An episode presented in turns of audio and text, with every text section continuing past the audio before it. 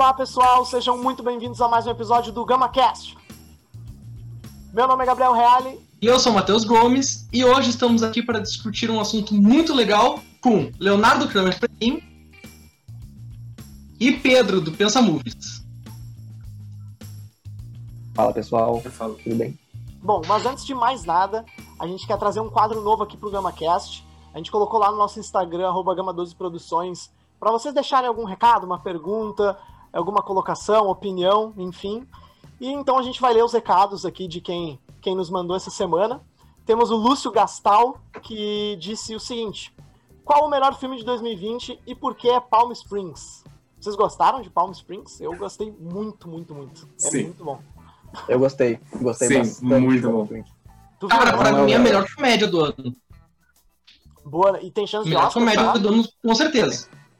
E será que Que é uma comédia inteligente. Longe de mim falar em comédia inteligente, mas Não, não, eu acho que bah, tem é umas sacadas muito boas, um negócio muito engraçado. Definitivamente. Um abraço. Ah, eu gostei, mas eu acho que não é o melhor. Não achou melhor? Não, o melhor eu acho que é muito forte, né? Uma coisa muito forte. Isso, né? É que tem muito filme, né, Gente, lançado. Mas é muito bom. Os que teve em 2020, porque por causa da pandemia, isso jogou os cinemas fechados foi uma coisa bem complicada pra filme Sim. 2020, né? É que eu, eu tô pensando aqui, eu não consigo pensar em nenhuma outra comédia que tenha sido tão boa quanto Palm Springs, eu acho. Não sei. Não, Mas de tem comédia eu acho que realmente é melhor. Uhum. Eu fui até gente faz Globo de Ouro, a outra seria Borá 2, mas aí eu não nem vi. Putz, esse é bom nem também. questão de ver também. Esse é bom também. Muito bom, muito bom. Gostei bastante desse. A segunda mensagem é do Arthur Medeiros. Essa é mais um recado pra mim, pra ti, Matheus. Que o sonho dele é ver um GamaCast sobre filmes besterol e um sobre filmes do Estúdio Ghibli. Na verdade, também é pro Pedro. Que eu sei que o Pedro gosta. É, e pro Léo também. Agora Pô, o são, Estúdio Ghibli são integrantes de tem uma que ter. cast. O Estúdio Ghibli tem que ter. É verdade. E o Arthur também. Cara, eu vou dizer assim, ó, Estúdio Ghibli eu não vi muita coisa, confesso. Não sou muito fã. Mas besterol. Cara, então, pessoal, para começar uh, o nosso episódio do GamaCast, é, como primeiro tema que a gente escolheu essa desvalorização do cinema nacional, que é um assunto super em moda né, atualmente, né? A gente viu alguns exemplos de filmes brasileiros que conseguiram grandes façanhas aí em premiações internacionais, e a gente sempre volta com aquela história, né, de por que será que a gente desvaloriza o cinema nacional, por que será que existe uma imagem ruim dentro do cinema nacional, e para começar a nossa discussão, eu queria dizer que é tudo culpa do- dos Estados Unidos e desse imperialismo cultural dos Estados Unidos que a gente sempre acha que Hollywood é melhor e Hollywood muitas vezes não é melhor. Dissertem sobre isso aí. Gabi, eu até acho que sim, é é mais ou menos nessa linha, só que ainda é muito anterior ainda. Eu só eu tenho como ideia que isso desde a desde o começo da colonização, desde que os europeus chegaram aqui e falaram que a cultura brasileira, que o que tinha aqui, cultura indígena era secundária, que tinha que ser dominada pela cultura europeia. Acho que desde então começou essa síndrome de viralatismo, um certo que o que vem de fora, no geral, costuma ser melhor. Isso é uma coisa bem de longa duração, que a gente tem até hoje, e se estende para qualquer coisa, seja música, seja arte. Então, cinema, né, é isso. É, eu acho que a gente pode perceber isso em várias escalas dentro da nossa sociedade, né? Tanto em, em diferentes de arte, seja cinema ou música, né? Que nem o Léo falou. Mas seja até na regionalidade do, do Brasil. É, eu, eu trouxe mais como uma brincadeira, né? Mas é que eu não consigo eh, desassociar, assim. Eu acho que são muitos fatores, né? Não é só o imperialismo cultural norte-americano, mas eu vejo muito como uma imagem construída por, por muitos atores diferentes, sabe?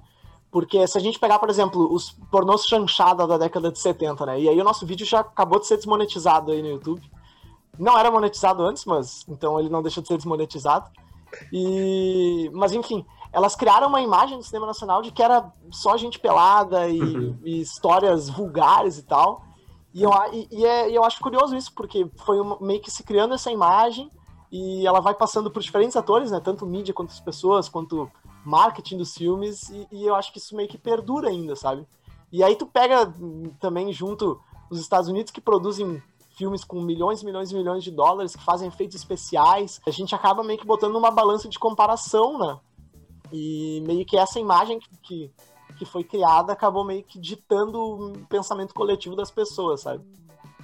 Mas eu concordo com o Léo, acho que realmente surge há muito mais tempo, tem tudo a ver com a, isso de viralatismo, né? Porque mesmo os filmes que são premiados fora, às vezes a gente não gosta muito, é, acha que são ruins, a gente acaba tendo meio que uma comparação com outros países, né? É, eu acho que os filmes nacionais que fazem sucesso, assim, fora as comédias da Globo, que a gente gosta de falar que são os que enchem o cinema, são filmes com uma estrutura parecida com um filme hollywoodiano, né? Por exemplo, o Bacurau, ele não deixa de ser um filme com uma estrutura mais americanizada, assim, no, mais do estilo dos Estados Unidos de fazer cinema, pelo menos do meu ponto de vista, apesar de ter a coisa da cidade pequena, do Nordeste, das coisas de interior, bem brasileira mesmo, eu acho ainda que ele tem, em termos de estética, uma coisa muito mais parecida com o cinema feito nos Estados Unidos do que o cinema brasileiro mesmo. É, porque realmente, o, sobre o que o Gabi falou das pornochanchadas, que foi um, um momento muito ruim para a arte, para a cultura no país em geral, porque era um momento de retrocesso, ditadura militar impondo censura prévia, suprimindo qualquer forma de expressão. Poucos artistas conseguiam realmente se impor, seja no teatro, seja em músicas, e correndo um risco real de perder a vida, porque esse era o momento. Não é que hoje bala de borracha, a polícia e o exército não estavam nem aí para a vida das pessoas. Então era difícil fazer um cinema realmente brasileiro naquele momento, fazer um cinema que expressasse a nossa cultura, expressadas como é tu viver no sul do mundo, num país explorado, viver na América Latina, um país com muita gente de muitas etnias, muitas origens, muita coisa diferente. Isso simplesmente não interessava para os donos do poder naquele momento. O que aconteceu ali na das pornochanchadas é que era uma forma fácil, acessível de fazer cinema e que mexia todo com aquele estereótipo, todo aquele machismo do brasileiro que dava dinheiro que seguiu, que perdurou. Que é, eu, eu considero bem triste isso no momento. Até o fim da ditadura a gente tem um renascimento do, do cinema nacional. Mas ainda assim, acho que na sociedade como geral, a gente não perdeu esse sentimento de desvalorizar, por mais que o cinema tenha, tenha mudado. Acho que a gente, como população, não, não percebe isso, né? A gente fecha os olhos. Sim. E não sei, eu acho que não vejo o cinema como essa questão do, do sangue ser de ketchup, sabe? É, que o cinema nacional tem uma estética muito própria, né? É a estética brasileira. Por exemplo, uma coisa que eu vou falar que talvez até me incomode um pouco no cinema é sempre a questão do áudio. Porque parece que filme nacional sempre tem aquele descompasso no áudio entre às vezes tu não consegue ouvir direito um diálogo, aí com um efeito tá muito mais alto, o barulho, porque é aquela estética de tu tá com a câmera aí na mão e tu tá gravando na rua, e tu tá gravando num cenário, tu tá numa casa de família brasileira, tu tá só na rua, numa favela, realmente mostrar ali a realidade. Claro, são atores, são, estão inventando uma história, mas pô, isso tu pode transpor para qualquer dia a dia brasileiro. Ah, falando nisso, assim, uma das coisas que mais me incomoda com o filme mais antigo do nosso cinema é o, é o áudio mesmo, porque ele às vezes me tira que tu vê que é a dublagem em cima. Tu vê que a, a sincronização do, do lábio não tá certo com, com o áudio, e isso me tira um pouco do filme às vezes, que é uma coisa dos. Recentemente não tem tanto isso, mas principalmente os filmes mais antigos é muito, muito claro de ver como era gravado o áudio de estúdio e posto em cima da película, assim. Os filmes do Zé do Caixão eram todos assim, né? Ele, ele não tem o áudio dele. Inclusive, a voz do, do Zé do Caixão não é dele, né? Não é o, o José Mujica Marim que faz a voz dele no, no início. E sobre essa questão do áudio, tem um filme que é do Kleber Mendonça Filho, do mesmo que fez o Bacurau, que é O Som ao Redor, que ele retrata, ele brinca bastante com isso porque ele retrata um bairro no subúrbio de Pernambuco, não vou ter certeza. Pernambuco. E ele mostra como é que é, é a vida normal de uma classe média ascendente. Sabe? Esse filme é dos anos 2010, 2012, por aí. Que é bem quando a classe média tá, tá ascendendo. Então ele mostra os sons da região, ele mostra os barulhos e máquina de lavar, e aspirador, e carro e barulho de criança. Às vezes tu não ouve bem o áudio, às vezes tu ouve. Então ele faz bem essa brincadeira, tipo, tu tá realmente imerso ali num, num bairro suburbano de uma classe média que tá crescendo. Isso é bem uma, tipo, é, brinca com essa questão do, do áudio no cinema. Eu acho que entra também na questão de ter o equipamento técnico que consiga captar isso bem, né? Porque eu não sei se foi como é que é o som ao redor, mas o Bacurau ele já foi todo mixado lá fora, né? O áudio dele. Já tem um avanço nisso, né? E a gente não não tem aqui nos nossos estúdios a mesma qualidade de som, por mais que a gente queira mixar depois, sabe? Masterizar. Tem que pensar nesse lado também. Uhum. E acho que a gente acaba sempre depreciando o cinema por causa disso, né? Até por efeito especial, dizer que aqui só tem sangue de ketchup, mas se for olhar os terrores nacionais atuais, não é ketchup tudo. É, um, é, é, bom, é muito bom a qualidade uhum. do terror. É, até, Pedro, conversa assim com, com o que eu tinha imaginado antes, que um dos motivos da gente acabar desvalorizando o cinema nacional é a questão da comparação, sabe? É do tipo, na nossa mente, o cinema, é. o cinema base é um cinema hollywoodiano, né? É um cinema ali de explosões e efeitos e que a gente vê que é muito bem feito. É. Só que eu acho que a, a, grande moral do nosso cinema mesmo, assim, a, a, grande sacada é o jeito que o nosso cinema acaba refletindo a, a sociedade brasileira, sabe? Acho que, na minha opinião, assim, o cinema brasileiro consegue dar um passo fora da curva quando ele faz isso. Mesmo que sejam filmes antigos ou filmes novos mesmo, eu assisti agora é, Rio 40 Graus, não sei se vocês já chegaram a ver. Cara, é um filme demais, assim, uma coisa incrível. Não. Ele é de 1955. Tem a dublagem que o Matheus falou, que é horrorosa. Os, os, atores, eles falam, meu, duas palavras e na dublagem é uma fala inteira, tá ligado? Um bagulho bizarro. Só que é um filme interessantíssimo, assim, de realidade crua, sabe? É o início do cinema novo.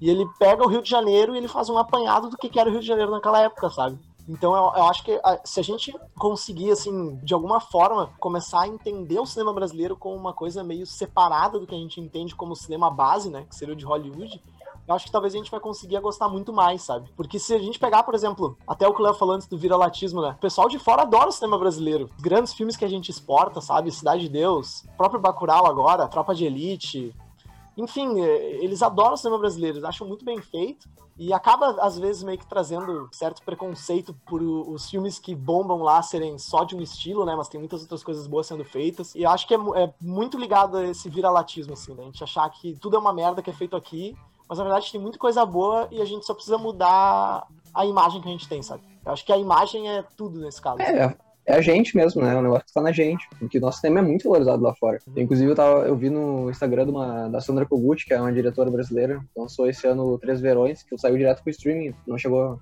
aí pro cinema aqui, de pessoas mandando para ela fotos do, do exterior, lá na Itália, eu acho, França. Cara, o filme lotando os cinemas, assim, sabe? Muito divulgado lá fora. E se lançasse um cinema aqui, não teria esse mesmo valor. Não, não ia acontecer isso, entende? Lá no cinema é muito bem visto. Sai um filme nacional lá fora, o pessoal gosta bastante. Sim. Menos que fosse um filme, sabe, Globo Filmes, porque daí é meio que uma, uma receita e tem todo o, o aparato da, da Rede Globo por trás para gravar um filme. Então, não desmerecendo, né? São expressões diferentes, mas realmente é muito mais atrativo até esse cinema mais estilo da Globo, assim, a Netflix usou com o Leandro Hassum agora no último filme de Natal dele. Nos Estados Unidos fez um, um, muito sucesso. No Brasil eu não vi tanta gente falando. E é um filme mais popular, assim, é um filme que mais gente gosta de ver aqui no Brasil, pelo menos. E eu gostei bastante desse filme. Cara, mas é que filme de Natal nos Estados Unidos não tem comparação, né, cara? Pois é, é que aí é o bacana desse filme de Natal do Leandro Hassum, que mostra o nosso Natal, tá ligado? Totalmente diferente do que a gente tá acostumado com. Mostra o cara suando pra cacete, o, se é pra ver ou pra comer na mesa, sabe? Tipo, coisas daqui, cara. Totalmente diferente do que, do que tem lá. Uh, não, o Léo tava falando também, cara, sobre. Deixa eu formular meu pensamento. Peraí, é complexo. Mas sobre Hollywood, acho que a, Hollywood. A Globo seria a Hollywood do Brasil, entende? Porque, para pensar, o cinema é um reflexo da sociedade. E aí o brasileiro gosta do pão em circo. Então o brasileiro, nosso pão em circo é a comédia pastelana.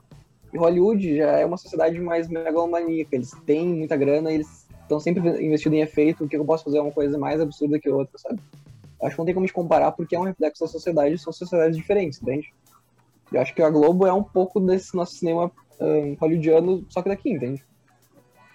Cara, até falando nisso, eu lembrei agora de uma notícia que eu vi uh, que o Disney Plus agora vai começar a produzir coisas nacionais, uh, por lei, fazer conteúdo brasileiro. Isso. E, um, e eles estavam para fechar com um estúdio Sim. Globo para fazer só coisa dentro do Projac e não usar nada independente, que nem a Netflix faz aqui no Brasil. Ah, que medo. E eu lembro que isso gerou uma discussão porque ia ter o um monopólio da Globo, Disney Plus, essa coisa toda de. Uhum. Uh, só uma empresa mandando na produção audiovisual. Faz sentido. Pra eles, né? Faz muito não sentido. Sim. sei agora quem, quem foi o primeiro filme que eu assisti em 2021, que saiu na Netflix e foi tipo um fenômeno nos Estados Unidos. Acho que chegou entre os 10 filmes mais assistidos em vários outros países, que é Pai em Dobro. Pai em Dobro. Ah, Pai em Dobro. Pai em Dobro. Que é um filme, tipo, bem, assim, público adolescente. Uhum.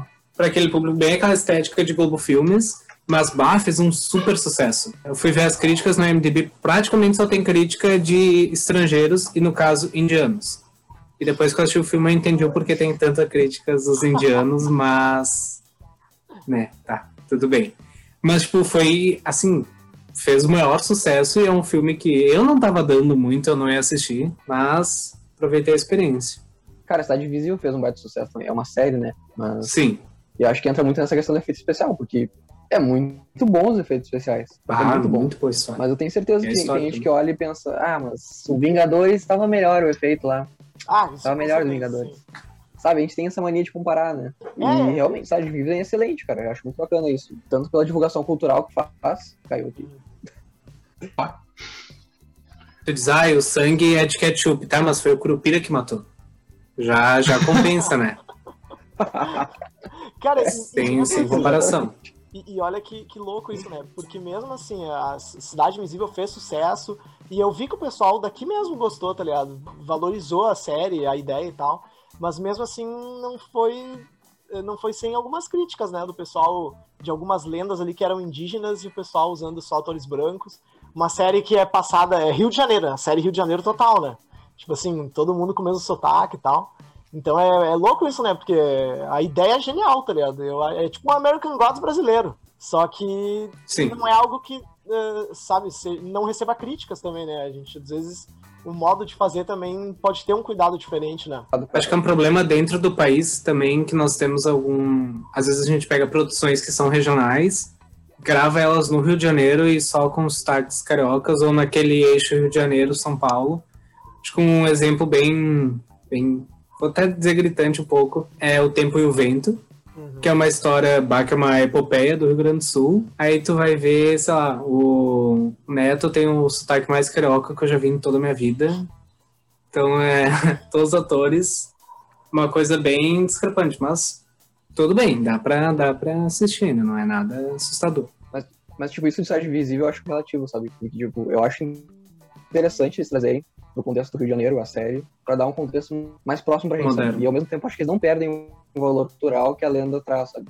Uhum. Sabe? Trazer o Saci, que era um escravo, e botar ele agora como um ocupante da favela, morador de ocupação, sabe? Eu acho que traz a o peso pra atualidade, entende? E se não ficou bom, cara, fazemos de novo, fazemos outra série, fazemos outra coisa, mas não parem de fazer coisas sobre nossa cultura e sobre nosso folclore, sabe? Eu acho que aí é que tá. Tudo bem criticar, mas tipo, vamos fazer de novo então, vamos fazer outro filme, vamos fazer outra série, sabe? O que importa é fazer. Eu até vi um pessoal falando de fazer uma segunda temporada, daí respeitando, mudando essa coisa. Tirar um pouco do eixo do Rio, tentar respeitar um pouco mais cada, cada ser mitológico nosso aqui. Por exemplo, usar a cultura do Boto de Rosa de uma forma correta, incluindo na série. Então, de dar uma segunda oportunidade para a própria série mesmo, só que de outra maneira. Até porque eu acho que a ideia também é a gente ah, ter uma porta de entrada pra isso, sabe? Pra ter uma série na Netflix que a gente já sabe que Netflix gigantesca em termos de visualizações e pessoas que aderiram e tudo mais, sem querer fazer propaganda, mas também eles nem precisam. E numa das maiores plataformas de streaming, sendo produzida uma série brasileira, que tá fazendo sucesso em todo mundo, e é uma forma, uma porta de entrada para a cultura brasileira, para o folclore, né? E as pessoas começaram a pesquisar, tipo, é que nem uh, deve ter acontecido com Cidade Invisível, mas olha o Gambito da Rainha, por exemplo, nada a ver com o cinema nacional, né? Mas uh, as pesquisas de xadrez no Google aumentaram assim inacreditavelmente, sabe? As pesquisas por saber o que era Gambito e como é que joga xadrez e inscrições no site lá do chess.com foi algo que aumentou demais, né? Então o cinema, além de ser um reflexo da sociedade, ele é uma uma porta de entrada pra gente conhecer coisas novas, né? Culturas novas, né? Enfim. Eu vejo pela, pela Terra Sem Homem, que é o Twitter, que depois de Cidade Invisível, muita gente começou a comentar sobre folclore brasileiro E o que pegou pra mim, por exemplo, era que eu tinha na minha cabeça que a Cuca era aquela jacaroa do sítio do Capão Amarelo. Uhum. Eu nunca imaginei que a Cuca poderia não ser um jacaré ambulante loiro de vestido. Tu não imaginou que ela era Alessandra Negrini, né, cara? Meu Deus! Jamais! Sim, passou despercebido. 22 anos da minha vida sem saber. Não, e anos e anos de lenda, né? E do nada a gente descobre que sempre foi Alessandra Negrini, cara. Tá, é uma coisa incrível. Ah, isso é uma coisa também, né, cara? Porque é um, é um, o Monteiro Lobato fez uma adaptação do Jacaré e é uma adaptação dele. E agora estão fazendo outro tipo de adaptação, sabe? Sabe? Acho que é, Mas- ficar por ser uma adaptação do Rio de Janeiro não é muito válido, sabe? Porque Sim. eu acho válido fazer adaptações. Mas eu só queria fazer um parênteses aqui com a coisa da Cuca, porque seria válido nesse momento usar a Cuca como um jacaré que tomou uma vacina. É, Queria deixar essa crítica que Verdade. poderia ser feita também. faltou bom senso, né, cara? Imagina a Cuca e o Zé Gotinho numa propaganda juntos. Mas, meu, eu fico pensando, imagina o pessoal lá no exterior pesquisando sobre o folclore brasileiro. Porque a gente já conhece, né, o folclore brasileiro. A gente já tem, a gente já tem as nossas piadas. Mas eu fico pensando no pessoal pesquisando sobre o boto, cara. Imagina, tu entender o boto, cara. Uma loucura, porque tu pensa, Aham. o cara tá pesquisando lá, oh my god, wife fucker, he's a wife fucker. sabe? O cara é comedor de casado, meu. Como é que tu vai entender isso? Eu não, eu não consigo, sabe? É muito fora da minha realidade. Ah, outra coisa que eu acho interessante, cara, é a questão do cinema representar a nossa realidade e de como a gente se sente em relação a ela. Acho que tem um pouco a ver aquilo da grama do vizinho ser sempre mais, mais verde, né? E acho que isso cai um pouco pra, pra desgraça também. Ah, o sofrimento do vizinho é sempre mais, mais desgracento. Uh, sabe, a gente se emociona muito mais vendo um filme sobre a Segunda Guerra Mundial ou sobre uma guerra lá fora do que quando a gente vê, olhar pra nossa realidade, ver, ver a nossa desigualdade social e olhar pra nossa redor. A gente não, não se emociona muito e vira a cara pra rua quando a gente vê alguém necessitado. Então acho que cai um pouco sobre isso. A, a desgra- até a desgraça do outro é sempre mais verde. Né? A gente se emociona menos com o que tá ao nosso redor, que é a nossa realidade. Sim. E, na... e mesmo assim não é a nossa realidade. Tipo, ah, subir esse carrado aí o certinho, é só tu bate o olho e tu já te reconhece.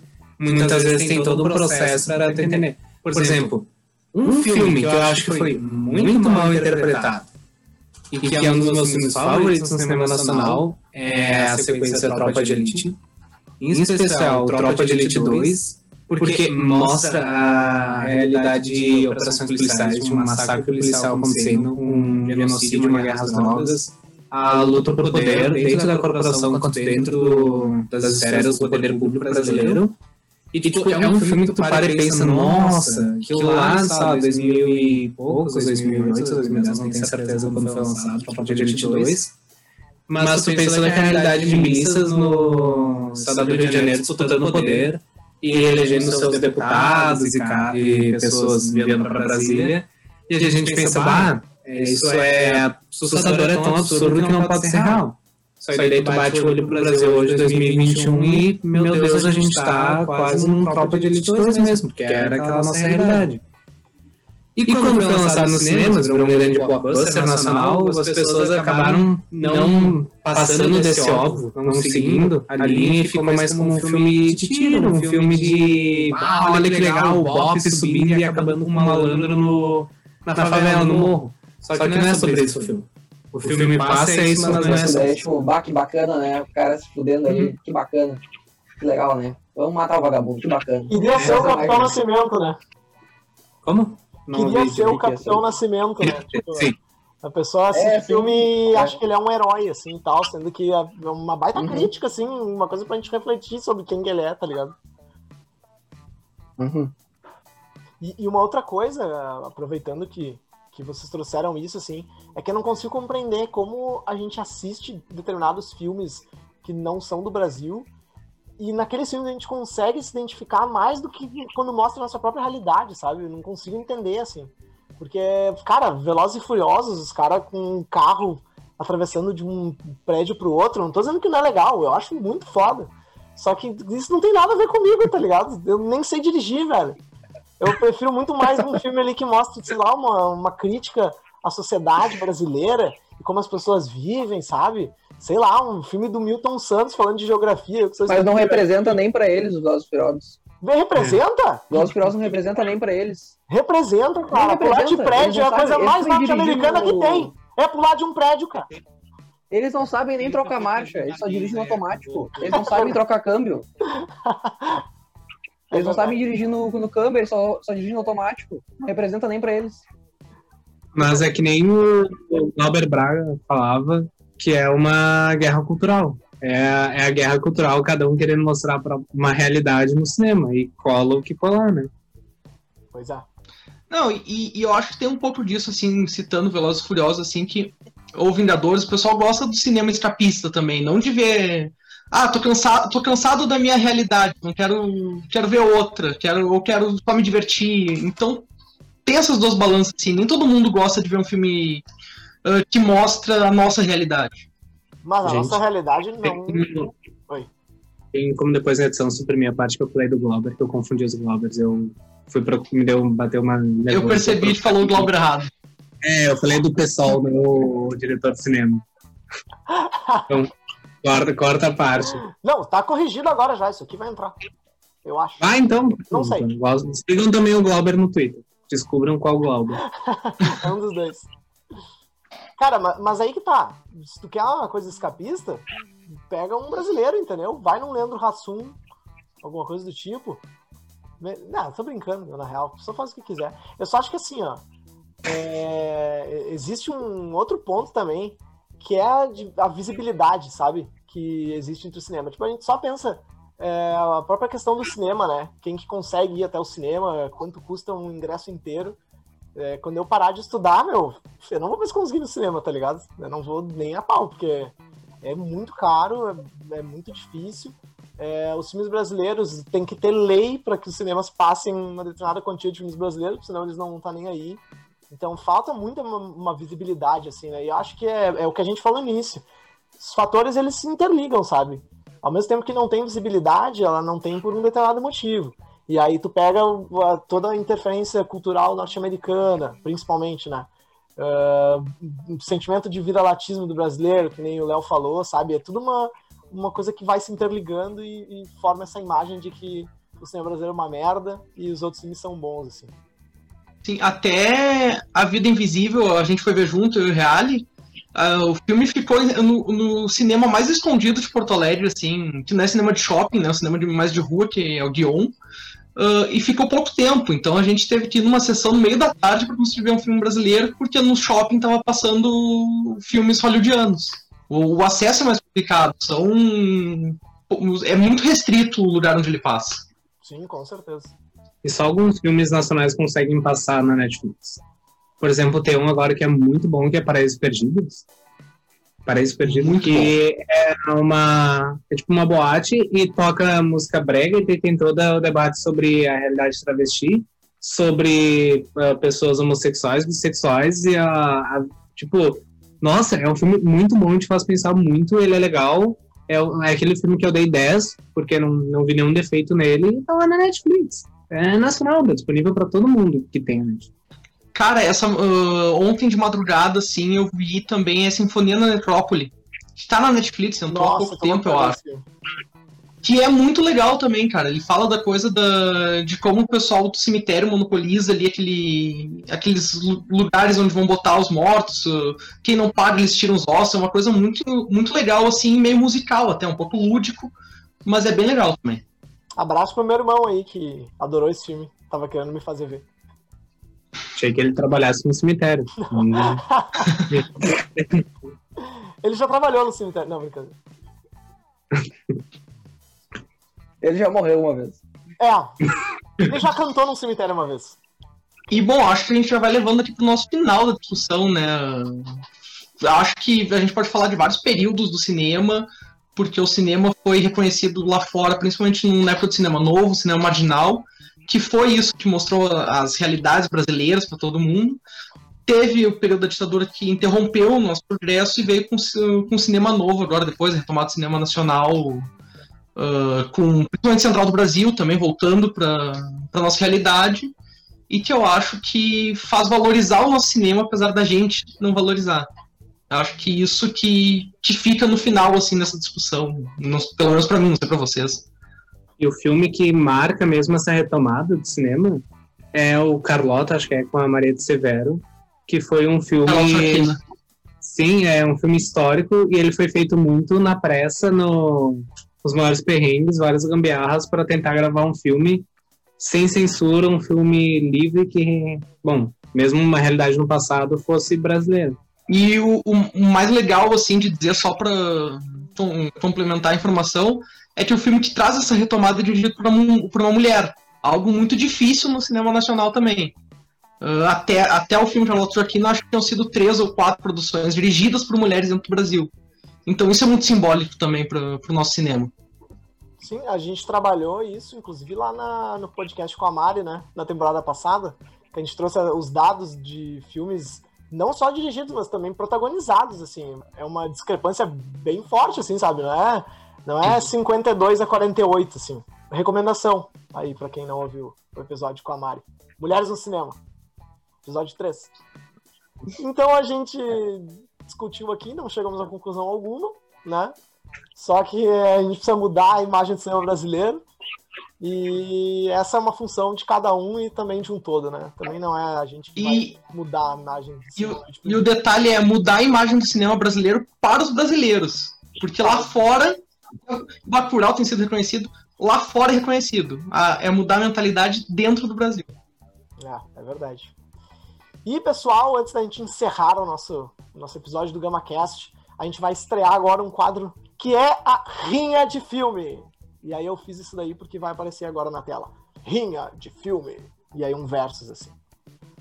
Pessoal, a rinha de filme é uma coisa muito simples, tá? Muito simples, não tem mistério. A gente vai dar um filme para cada convidado, no caso um filme pro Pedro e um filme pro Léo, e eles vão ter que defender qual é o melhor filme em 30 segundos, tá? Vai ser uma briga bem difícil, é, não vale xingamento, golpe baixo, uh, abaixo da cintura não pode, desclassificação, e é basicamente isso não tem muito mistério. Eu vou preparar. No futuro, quando a gente for gravar pessoalmente, podia fazer uma coisa mais física, né? Podia? Inclusive, eu acho que podia fazer a... É, eu acho que podia fazer a piscina do Gugu com a rinha. o argumento que perdeu tem que levar um soco, infelizmente, na cara. Acontece. Cara, meu, assim que mudar a bandeira, nós vamos fazer então. Quando ficar a bandeira verde. Também acho. A nossa primeira rinha de filmes, então, ela vai ser protagonizada pelo filme Cidade de Deus e o filme Minha Mãe é uma Peça. Pedro, tu tem 30 segundos para defender o filme Cidade de Deus. Eu sei que o Léo já viu Minha Mãe é uma Peça que eu vi no Twitter dele, então eu preparei especialmente para ele defender. Tá pronto, Pedro? Pô. 30 segundos tá. então, Pedro. então, assim, ó. Tempo na tela. O editor aí que se dá o jeito. Tempo na tela. 30 segundos. Valendo! Cara, Cidade de Deus é um fenômeno cultural. Todo mundo conhece esse filme. É um filme que representa a sociedade brasileira, tá acima de todos os outros filmes do Brasil. Acho que não tem um ser humano, pelo menos, que não conhece uma cena, pelo menos, de Cidade de Deus. Cidade de Deus é representativo, fala sobre nossa sociedade em escalas de questão social. Então, para mim, não tem como superar. Não tem como uma comédiazinha superar um drama desse peso. Que ainda tem um pouquinho de comédia. E ainda tem um gostinho brasileiro é como uma caipirinha na beira da, de Copacabana. Tempo! Ah, até fiquei nervoso aqui. Ah, falou do caipirinha, fiquei. Agora, Léo, talvez defender o filme. 30 segundos na tela. Valendo! Bom, acho que não precisa nem defender, porque quem já assistiu Minha Mãe é uma Peça sabe que a sequência de filmes é maravilhosa, é um meme atrás do outro. É um filme que tem de tudo, ele quebra tabus, porque tem casamento homossexual, homoafetivo, tem cachorro sendo jogado em lixeiras, tem um humor de primeira qualidade, pelo menos o primeiro filme. Uh, mexe com muitos sentimentos, é um filme muito bom. Tem o Paulo Gustavo, tem Viagem para o Exterior, tem muitas coisas nesse filme que. Tempo! Infelizmente. É, Viagem para o Exterior eu acho que é um, um ponto bastante relevante. É um clássico em todo filme da Globo. Se vocês repararem, não sei se vocês vão entrar na gravação, mas a maioria dos filmes que eles fazem, seja comédia, seja romântico, uh, da Google Filmes, noite tem uma viagem para o exterior. Claro, ou Itália. Itália? Sim, é Itália, Nova Portugal, York. ou Nova York. E é, e é Nova York, né? Qualquer outra cidade nos Estados Unidos, é Nova York. É Nova York. Cara, Eu acho que todo filme quer ser um comer, rezar e amar. Bom, gente, então esse foi o quadro Rinha de Filmes que a gente está apresentando nessa segunda temporada aqui.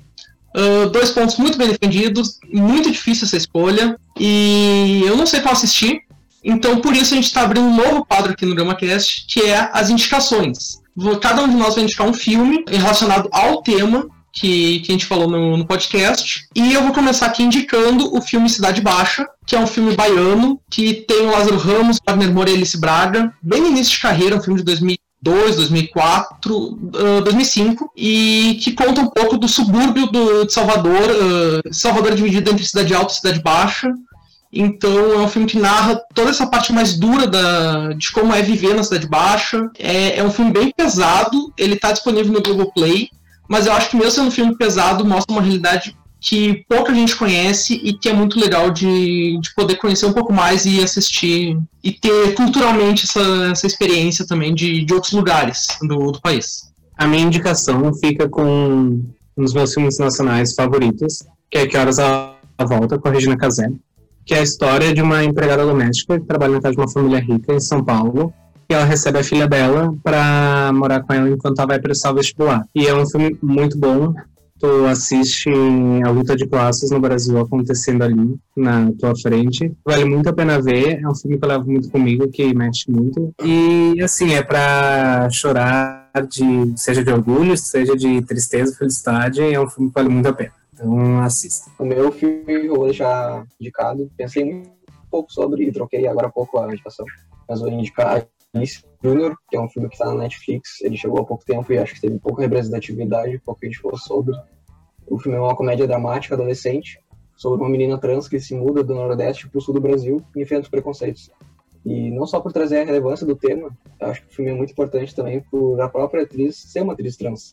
E aí entra um pouco no tema do trans fake, que cai muito no cinema nacional isso, de atores que não são trans, interpretando eh, papéis trans ou de travestis, e acaba eh, tirando a importância do movimento. Então é um filme muito bacana, ele é gostoso de ver e traz muita reflexão. Acho que a gente aprende muito com ele. E fica dica. Bom, a minha indicação eu defini ela realmente agora, porque eu não sabia ainda, estava muito na dúvida. E pensando assim em termos de ser uma acessibilidade também um pouco mais fácil, eu sei que esse filme tem no YouTube completo. É, eu diria uma história de amor e fúria. É uma animação e é uma animação extremamente interessante porque ela conta a história do Brasil através de diferentes, não é bem reencarnações, né? É gerações de duas pessoas assim.